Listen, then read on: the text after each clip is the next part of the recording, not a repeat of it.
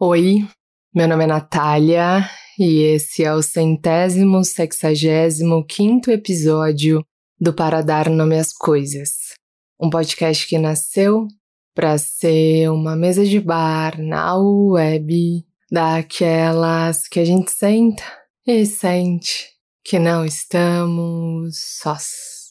Lugar em que a gente pode ser do nosso próprio tamanho sem precisar esticar e nem se espreme.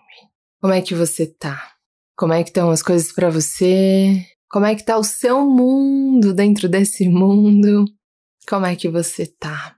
Eu tô bem, tô com uma levíssima dor de cabeça, porque ontem eu fui fazer o quê? Um rolê de jovem e eu fui num show de pagode de uma banda chamado, chamada Menos é Mais, e fui com os meus amigos de infância e tal. E aí eu comprei o ingresso já achando tarde, porque era 10 da noite. E aí no dia do show eu descobri que na verdade a casa abria às 10 e a banda entraria uma hora, quando, na, assim, entraria uma hora com a possibilidade de entrar três da manhã, assim. Porque a gente tava indo para lá e aí um dos, dos meninos que estavam com a gente disse isso. Então, eu, a gente tava aqui achando que vai entrar uma da manhã, mas na real vi que nos comentários eles colocam a banda para entrar por último. E eu falei, cara, esse tipo de rolê é minha cota do ano, assim, eu não dou conta mais de chegar às 5 da manhã em casa. eu sou muito da turma que dorme 10 e meia da noite, sabe? No máximo 11. Então, para mim, é um terror, mas foi muito gostoso. Porque é isso, né? Equilíbrio também.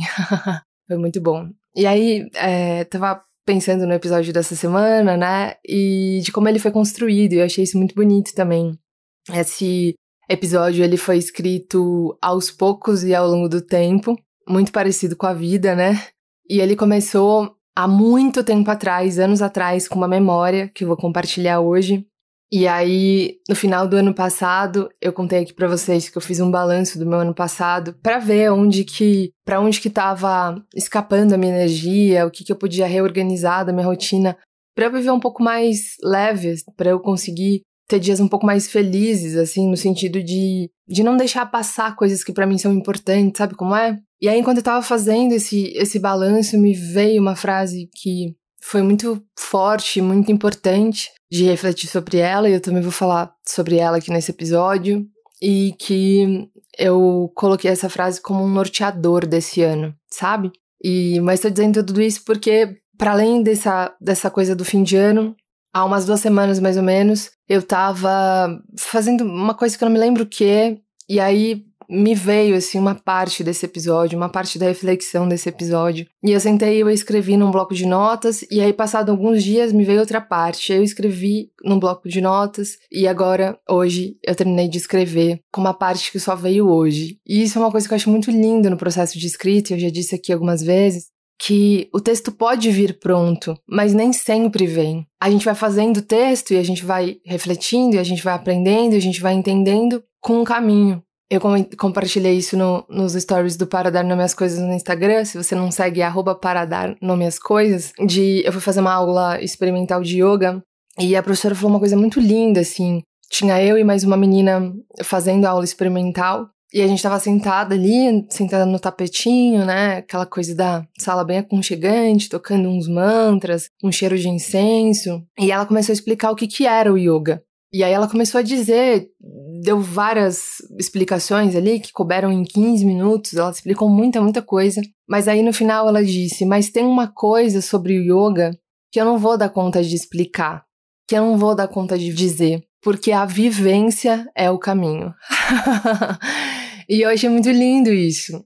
Porque acho que tudo é sobre isso, né? A gente, às vezes, quer tanto aprender algumas coisas, quer tanto desenvolver algumas coisas, quer tanto entender algumas coisas, e se esquece que boa parte dessa compreensão, boa parte desse caminho se faz na vivência, é enquanto a gente vive, né? O caminho não se apresenta todo antes para que aí a gente o faça. Na verdade, a gente vai andando e ele vai se apresentando, assim como um texto. A gente faz a parte que a gente consegue, que a gente dá conta, que a gente acessou hoje. E aí confia que daqui duas semanas, três dias, quatro meses, dois anos, uma outra parte vai se apresentar. E eu acho isso muito bonito. Essa confiança, essa paciência e essa essa suspeita, não vou dizer certeza, mas essa suspeita de que as coisas vão se apresentando ao passo que a gente vai dando conta também de lidar com elas, né? E a gente vai entendendo, assim, como uma fase de videogame, né? que a gente vai passando de fase e aí as coisas que a gente aprendeu na fase anterior agora parecem um pouco mais fáceis e aí a gente passa de fase e aí apresenta uma outra parte, um outro aprofundamento. E aí a gente vai entendendo as coisas com mais complexidade. Mas hoje eu vou falar sobre ser verdadeiro ou parecer estar tá certo. Foi uma reflexão que para mim foi muito importante e que deve guiar esse meu ano e eu espero que ela faça sentido para você também. Se não fizer, que te faça uma boa companhia, que te faça uma, uma, uma boa companhia nessa viagem, assim, que, que esse período em que você estiver escutando esse episódio, você tenha pelo menos uma boa companhia. Boa audição.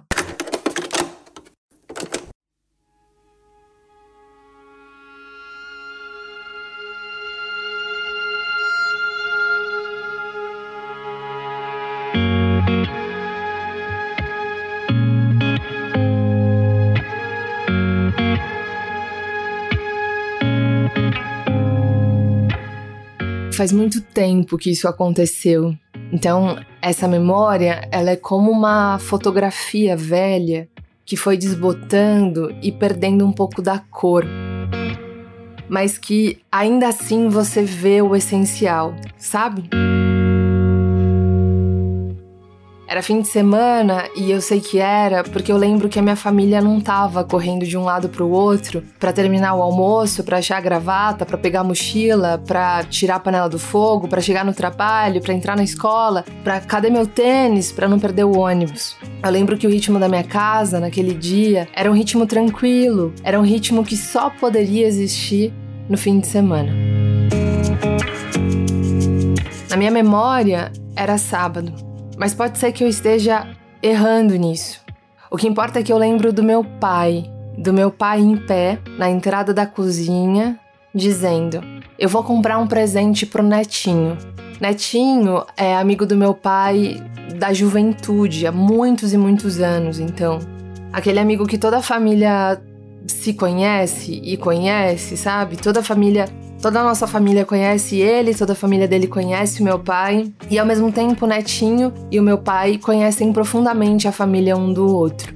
E conhecem não só no número de filhos, mas também no número de memórias, sabe? Que eles têm juntos. Meu pai, sempre que liga pro netinho, diz algo como: Você lembra daquela vez que a gente tava na praia? Que a gente tava saindo do trabalho? E aí o netinho diz outra coisa e ele diz: Nossa, a gente tinha quantos anos naquela época em que a gente tava naquele bar, que a gente foi depois daquela festa e que aconteceu aquilo? E aí meu pai responde: 30. Netinho e meu pai se conheceram há mais de 30 anos. O que me faz pensar que uma parte da vida do meu pai tá guardada na memória do netinho e vice-versa. E naquele dia, que eu acho que era sábado, o meu pai estava em pé perto da cozinha e dizendo: Eu vou comprar um presente pro netinho e já volto.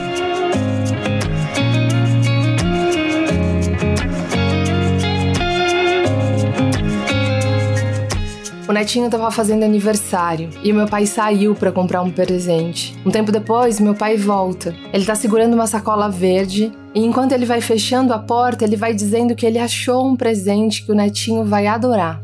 Ninguém duvida. Ele conhece o netinho mais do que ninguém. I get the vibe that you're distant. There's something about you that's different.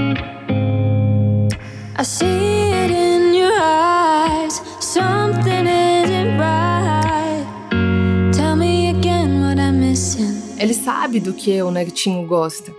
A gente pergunta: o que, que você comprou, pai? E ele diz: um vinho. Eu lembro que eu achei chique o presente.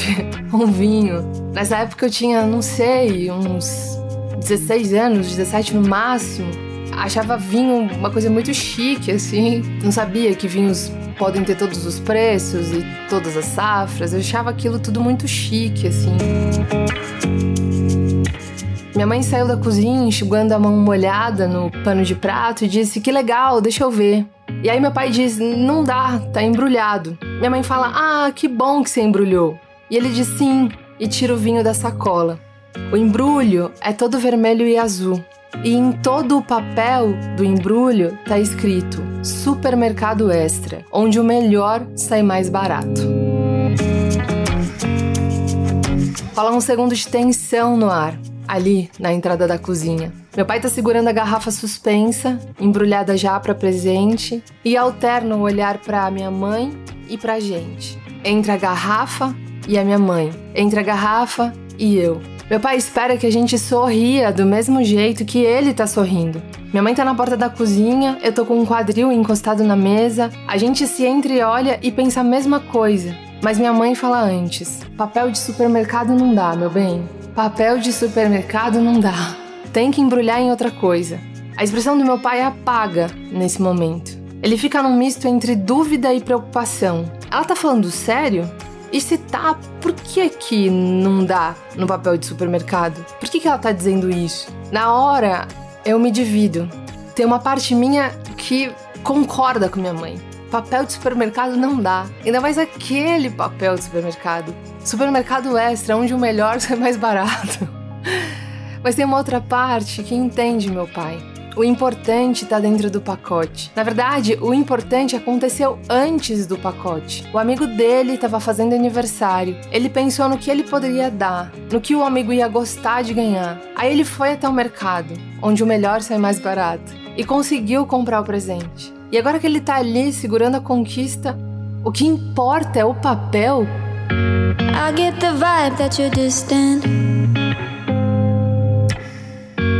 Something about you that's different. I see it in your eyes. Something isn't right. Tell me again what I'm missing. Na cabeça do meu pai não faz sentido. E parece que com a expressão dele as coisas se realocam também de lugar. Minha mãe parece entender também. Faz todo aquele caminho, entende aquilo que meu pai entendeu antes. E ela não insiste. Ela entende, ela volta atrás. A gente se entreolha e concorda. Não importa, é verdade, não importa, pai. Nossa, ele vai amar. Ele vai amar o vinho. Realmente, não importa o papel, não importa. Algo dentro de mim pensa nas consequências. Putz, o netinho vai saber onde meu pai comprou. Pode achar que meu pai comprou o mais barato e só de pensar nisso eu quero proteger o meu pai. Eu quero sair na defesa dele. Eu quero dizer que não, que, que isso não foi verdade, que meu pai pensou no melhor presente que ele poderia dar. E que ele foi no extra só por uma questão de, de, de logística, de comodidade, porque o extra é na rua da nossa casa. Eu quero defender o meu pai. Mas num segundo eu sinto também que aquilo é o meu medo, não é o medo do meu pai. Porque meu pai conhece o netinho. E aí eu continuo em silêncio, eu não digo nada. Porque tem um outro lado meu que confia nesse vínculo confia nesse vínculo que eles construíram, que confia que o netinho vai enxergar o meu pai, que sabe que um presente do meu pai pode vir numa embalagem de marcado, justamente porque meu pai não tá prestando atenção nisso. Meu pai não é a pessoa que presta atenção nas embalagens. Ele tá olhando para as coisas de um outro jeito, de um outro lugar. Tem uma parte minha que confia nesse vínculo. Tem uma parte minha que acredita que, mesmo sem ter visto a cena, o netinho sabe que pro meu pai o importante veio antes. Veio no pensar no presente, em pedir para embrulhar. Isso tudo acontece muito rápido, em alguns minutos. Minha mãe se apressa em dizer que tá ótimo, eu digo que tá incrível também, e eles vão no aniversário. E isso faz muitos anos, veja, eu tenho 35 anos. Isso deve ter acontecido quando eu tinha uns 16, 17 no máximo. E essa memória foi para uma gaveta do meu inconsciente. Mas como uma fotografia velha, eu pego ela de vez em quando. Às vezes porque abro essa gaveta, porque repenso alguns momentos do meu passado, porque repenso a figura do meu pai, porque repenso o que eu aprendi com ele, porque repenso como ele me ensina algumas coisas. E às vezes porque essa gaveta se abre sozinha. I get the vibe that you're distant. Something about you that's different. Acontece que no final do ano passado, Eu sentei para fazer um balanço do meu ano. Eu sentei para para me olhar naquele ano, para olhar como que eu fui naquele ano, não por uma lógica da produtividade, do que eu entreguei, do que eu fiz, não por isso, mas por uma lógica dos caminhos que eu tenho pegado, de, de se eu tô me aproximando daquilo que eu desejo para mim, daquilo que eu que eu quero viver, ou se eu tô me distanciando por essa lógica, que não tem nada a ver com crachá, que não tem nada a ver com relatório, que não tem nada a ver com trabalho, que não tem nada a ver com carteira assinada, sabe? Tem a ver com eu tô me realizando nessa vida, tem a ver com isso. E aí, enquanto eu tava fazendo esse balanço, essa memória me voltou sem querer. E enquanto eu escrevia esse balanço num diário, uma frase apareceu na minha cabeça. E essa frase foi: você se perde toda vez que você se preocupa em estar certa e não em ser verdadeira.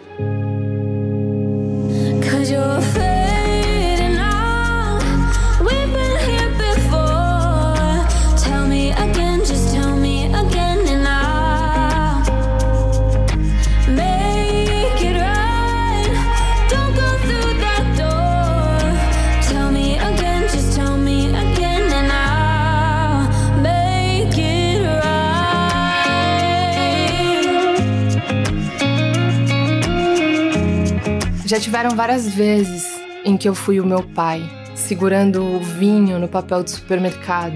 E eu aposto que você também já foi. A gente estava ali no meio da sala, segurando o vinho no papel do supermercado, e as pessoas ao nosso redor pareciam não ver as coisas do mesmo jeito que a gente. Pareciam não entender a decisão que a gente tomou, a escolha que a gente fez, o caminho que a gente seguiu.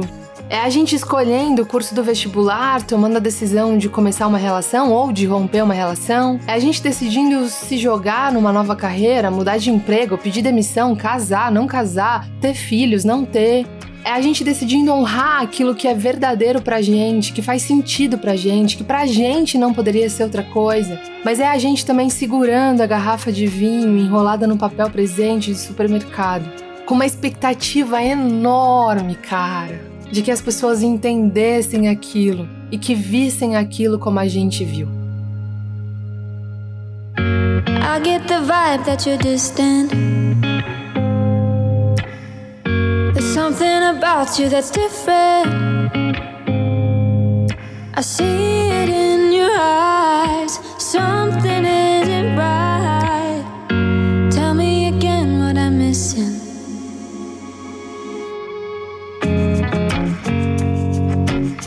Naquele momento há uma tensão no ar. É a gente fazendo aquilo que era verdadeiro pra gente. Mas agora parece que a gente deveria ter feito outra coisa. E aí estoura um conflito dentro da gente. Ser verdadeiro ou estar certo para aquelas pessoas?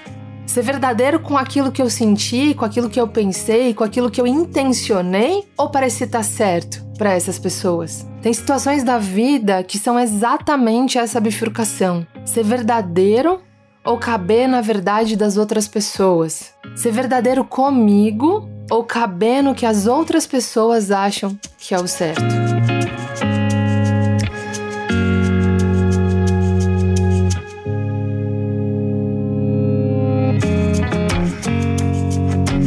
Existe um problema em querer estar certo para as outras pessoas. Você precisa colocar a sua verdade no banco dos réus para as outras pessoas julgarem. É claro que aqui eu não tô falando, claro, eu nunca tô falando sobre decisões que impactam diretamente outras pessoas, eu nunca tô falando sobre dilemas morais.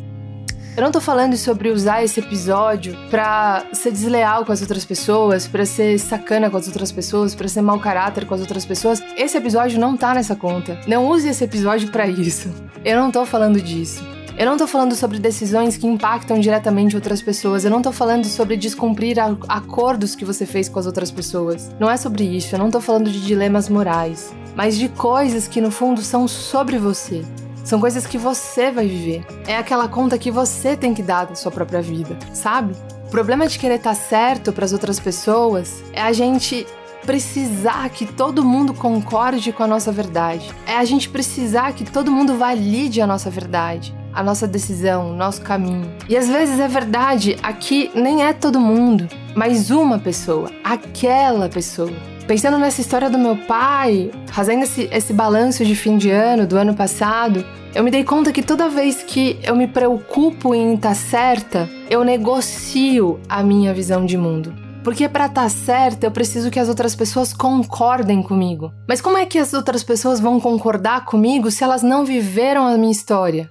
Se elas não andaram pelos mesmos caminhos que eu andei? Se elas não olharam pelas mesmas janelas que eu olhei? Como vão concordar comigo se só eu sei profundamente o que eu preciso, o que é importante para mim, o que me preenche? Como vão concordar comigo se não sabem o que definitivamente é uma questão de vida e morte para mim? E não de vida e morte física, mas existencial, subjetiva, pessoal. Às vezes, para estar tá certo para determinado grupo, a gente está negociando algo importante demais, tipo a nossa vida, tipo a nossa felicidade, tipo o nosso bem-estar com a nossa existência. Às vezes, essa negociação ela não acontece com as pessoas que estão do lado de fora, é verdade. Às vezes essa negociação ela acontece com as pessoas que estão do lado de dentro, com as nossas versões do lado de dentro. Diante de algumas bifurcações da vida, a gente mesmo se divide em dois. Uma parte nossa, autêntica, genuína, espontânea, que defende aquilo que é verdadeiro pra gente, e a outra que é severa, crítica e preocupada com o que os outros vão pensar, vão falar. Preocupada em fazer caber a nossa verdade na forma do outro.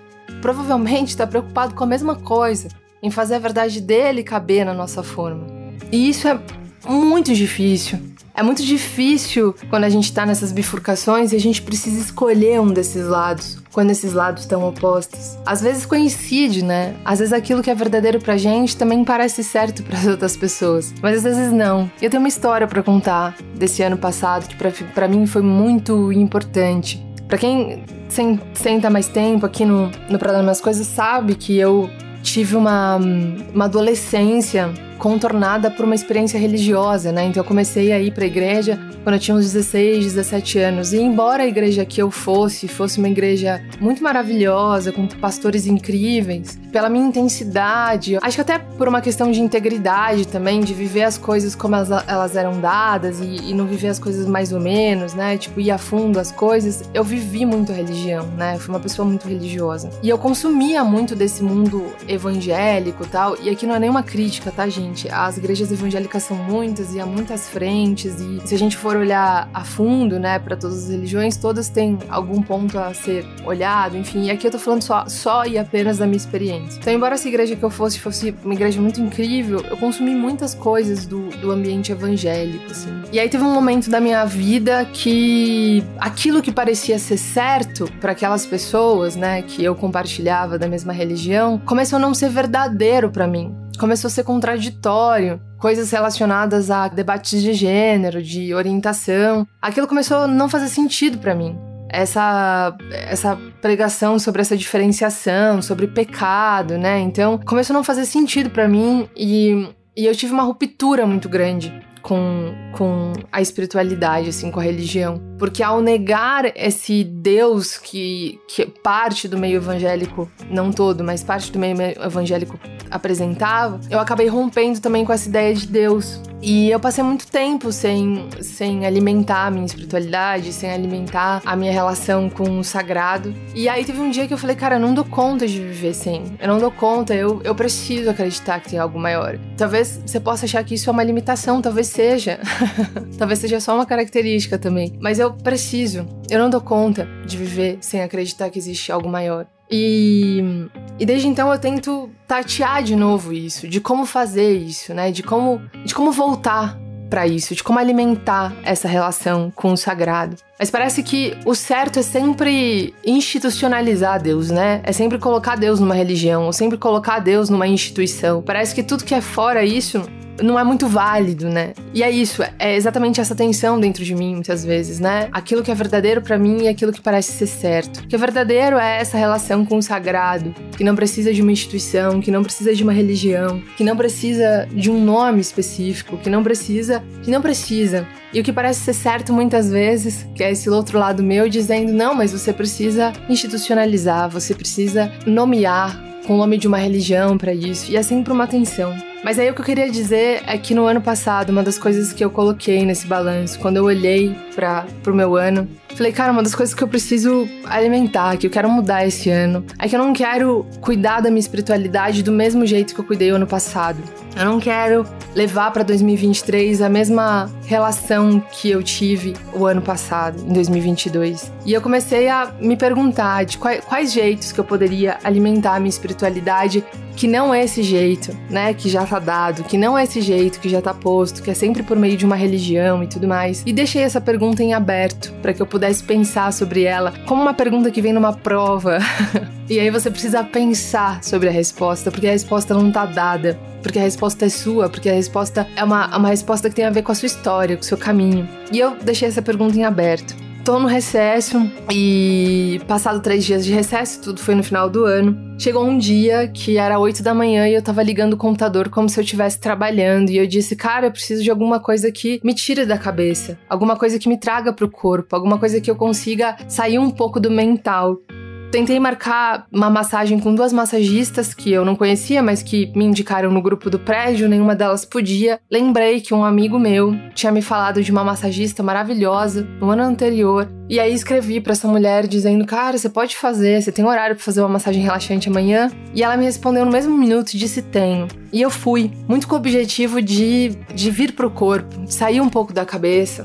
E ainda do momento, me vi fazendo a massagem com essa mulher, acabei voltando depois mais uma vez lá. E nessa segunda conversa com ela, me vi conversando com ela sobre espiritualidade, sobre o sentido da vida, sobre hum, qual o propósito da existência humana e tudo mais. E ela disse: Natália, eu queria te levar num lugar, queria que você conhecesse um lugar. Você topa? E eu disse: topo. E ela me disse que me levaria para um lugar em que hum, que é uma filosofia, que é um lugar que ela disse que que fez muito bem para ela essa religião, para alguns, chama Mahikari. Eu nunca tinha ouvido falar, não sabia o que era. E eu falei, tá bom, eu topo. E aí na semana seguinte a gente foi até lá. E aí eu tem um, um, ritual ali, enfim. E aí tem um momento ali que é basicamente isso, assim, o um ritual, que você entra, faz uma oração e tudo mais. E aí tem um momento lá que você senta numa cadeira e uma pessoa vai, vai dando uma espécie de um passe, assim, não, é, não é esse o nome, assim, mas ela vai, ou uma oração que seja, ou uma prece que seja, e vai transmitindo luz para você. E eu fiquei ali em profundo respeito, porque eu tava pisando num lugar sagrado para aquelas pessoas. Independentemente de qual nome eu daria para aquilo, era um, um, lugar sagrado para aquelas pessoas. E eu fiquei sentada ali. Você precisa fechar os olhos em dado momento, e em dado momento tava com os olhos fechados. E naquele momento, num momento ali que eu tava, que a mulher tava fazendo esse, essa, essa prece, essa oração, esse passe, enfim, qual nome você queira dar, eu senti uma profunda ternura e um profundo amor. E aí me veio à cabeça, assim, né? Me veio um pensamento que era, cara, há muitos caminhos de chegar a Deus. E esse é um deles. E eu achei isso muito lindo, cara. Eu achei isso muito lindo. Porque naquele momento foi também um, um uma outra peça de quebra-cabeça, do quebra-cabeça, que foi entender a minha espiritualidade nesse momento, que não precisa ser o mesmo momento do ano que vem, que não precisa ser o mesmo momento de 2024, nem de 2025, mas a minha espiritualidade nesse momento, ela passa por, um, por uma não institucionalização desse Deus, por uma não união de conjuntos de regras, sabe assim? Essa espiritualidade para mim ela é solta. nesse momento em que eu pensei isso, para mim foi muito importante, porque quando eu penso que há muitas formas de chegar a Deus, eu tô livre para experimentar a minha forma. eu tô livre para experimentar o meu jeito. Parecer certa por muito tempo foi me espremer e foi espremer Deus para ele caber numa instituição, para ele caber numa religião. E era ótimo, esse, foi muito bom esse tempo. Por um tempo foi um caminho muito verdadeiro e teve algum momento, um momento que deixou de ser. Mas quando, quando deixou de ser, por muito tempo eu continuei nesse caminho, porque eu tinha validação de um monte de gente, né? Tinha um monte de gente dizendo que era isso que eu devia fazer, que tava certo, que era aquilo que, que, a, gente tinha que, que, que a gente tinha que fazer. Mas aí, em dado momento, deixou de fazer sentido, cara. Deixou de me alimentar, deixou de me preencher. E eu acho que esse é o ponto auge do conflito, né? Dessa bifurcação. Quando aquilo que parece certo deixa de fazer sentido, deixa de alimentar. No lugar de preencher de vida, sua vida começa a te minar. Parecer certo é sempre uma pergunta do, pros outros, né? É sempre uma pergunta pro mundo, assim. É sempre uma pergunta de qual é o caminho que eu devo seguir, qual que é a estrada que eu devo pegar, qual que é a coisa que eu devo fazer. E o encontro com a verdade é sempre um caminho para dentro, né? É sempre o caminho de qual é o meu caminho nesse momento, qual é a minha estrada nesse momento, que é aquilo que me faz sentido nesse momento.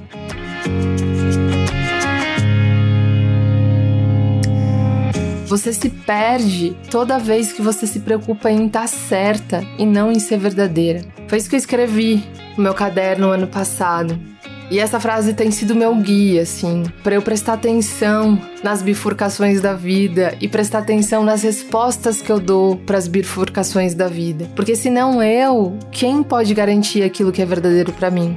Se não eu, quem pode honrar aquilo que é verdadeiro para mim? Se não eu, quem pode responder, quem pode nomear, quem pode identificar aquilo que é verdadeiro para mim? Se não eu, quem pode sustentar aquilo que é verdadeiro para mim?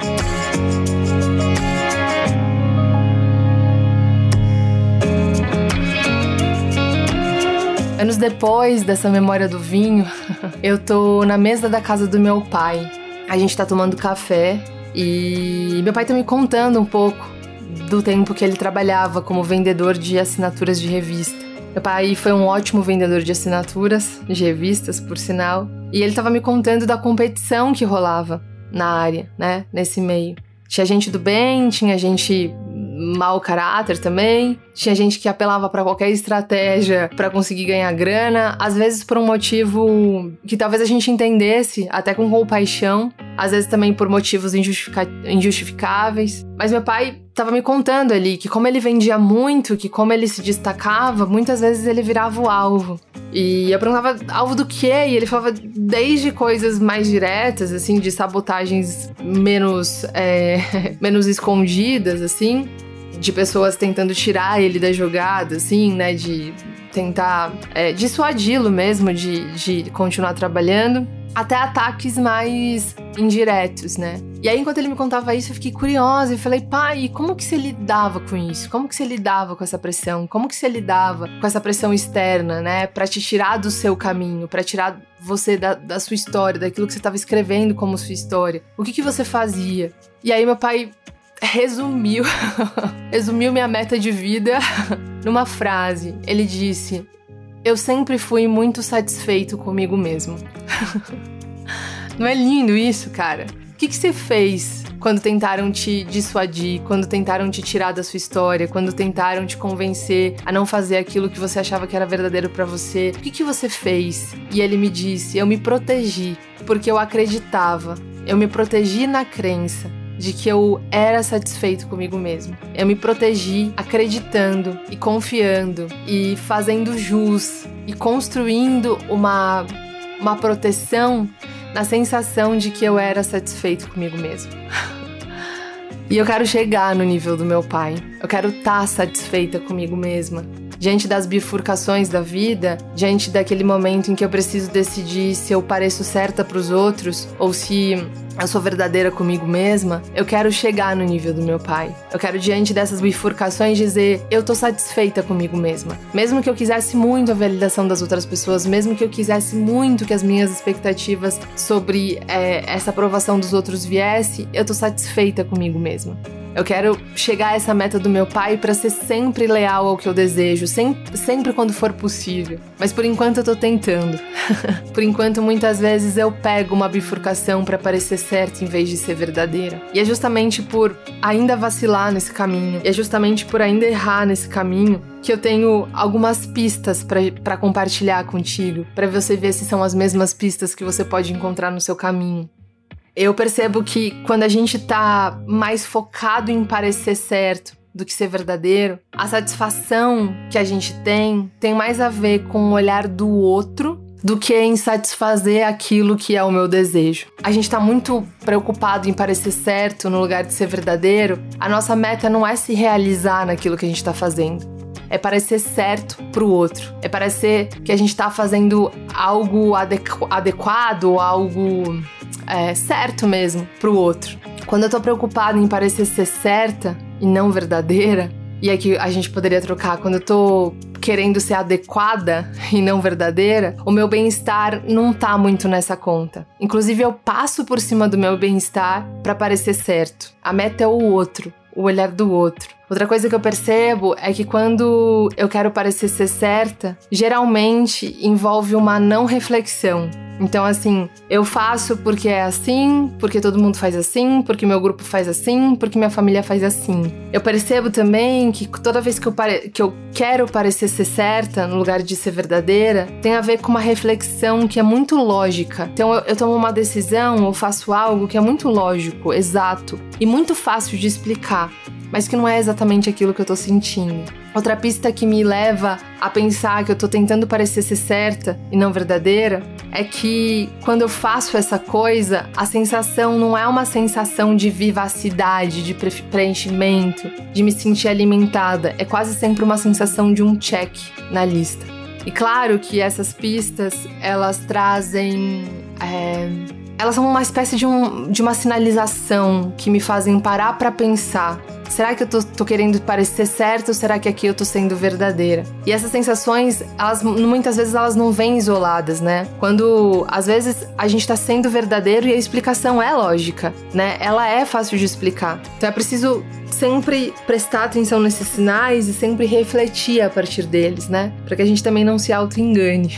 Mas eu acho que geralmente, quando a gente tá parecendo, quando a gente tá preocupado em parecer certo e não ser verdadeiro, essas sensações se sobrepõem às outras coisas. Elas são mais intensas. Não que elas não possam parecer quando a gente tá sendo verdadeiro, mas quando a gente tá tentando parecer ser certo, elas são mais intensas. Porque sim, a gente pode estar tá sendo verdadeiro e ainda querer o olhar do outro, e ainda querer a aprovação do outro. Mas a aprovação do outro, quando a gente está sendo verdadeiro, não é forte o suficiente, não é forte o bastante para me fazer abandonar a minha verdade. Pelo menos é assim que eu experimento isso na minha vida.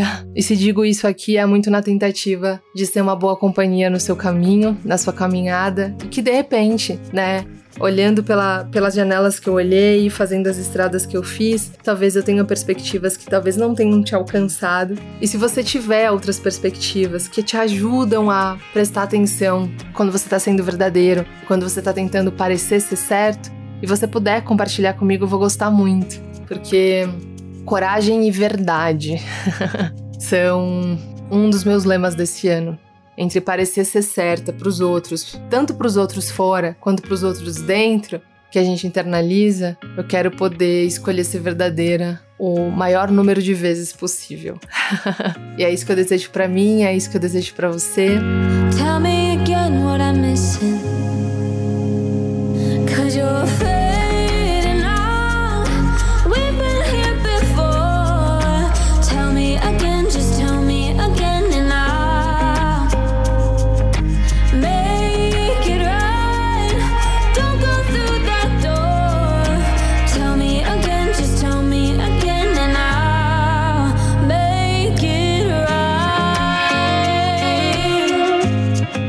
isso, gente. Muito obrigada pela companhia até aqui. Muito obrigada por fazer companhia pra gente nessa mesa e dar sentido para essa mesa, porque essa mesa só existe na troca. Muito, muito, muito, muito obrigada. Espero que tenha feito sentido para você. Se não fez, que tenha te feito uma boa companhia. Se você puder, quiser conseguir compartilhar esse episódio nas suas redes sociais, com seus amigos, no grupo da família, se você lembrou de alguém enquanto estava ouvindo, manda um episódio para essa pessoa, porque talvez ela, essa pessoa possa precisar, né? Ou possa fazer uma boa companhia para ela também.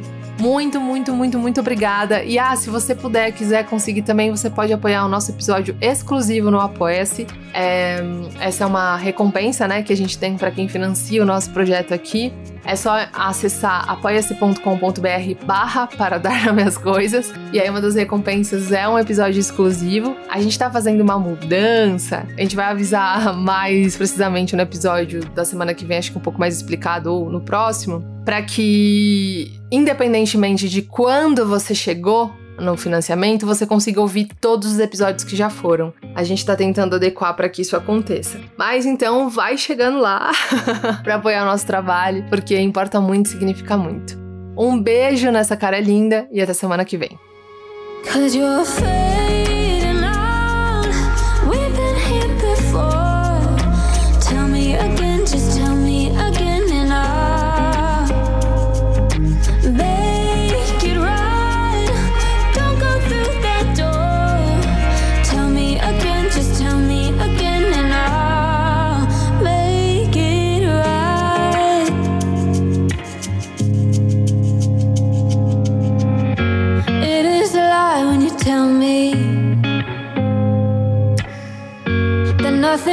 wrong, just leave it be.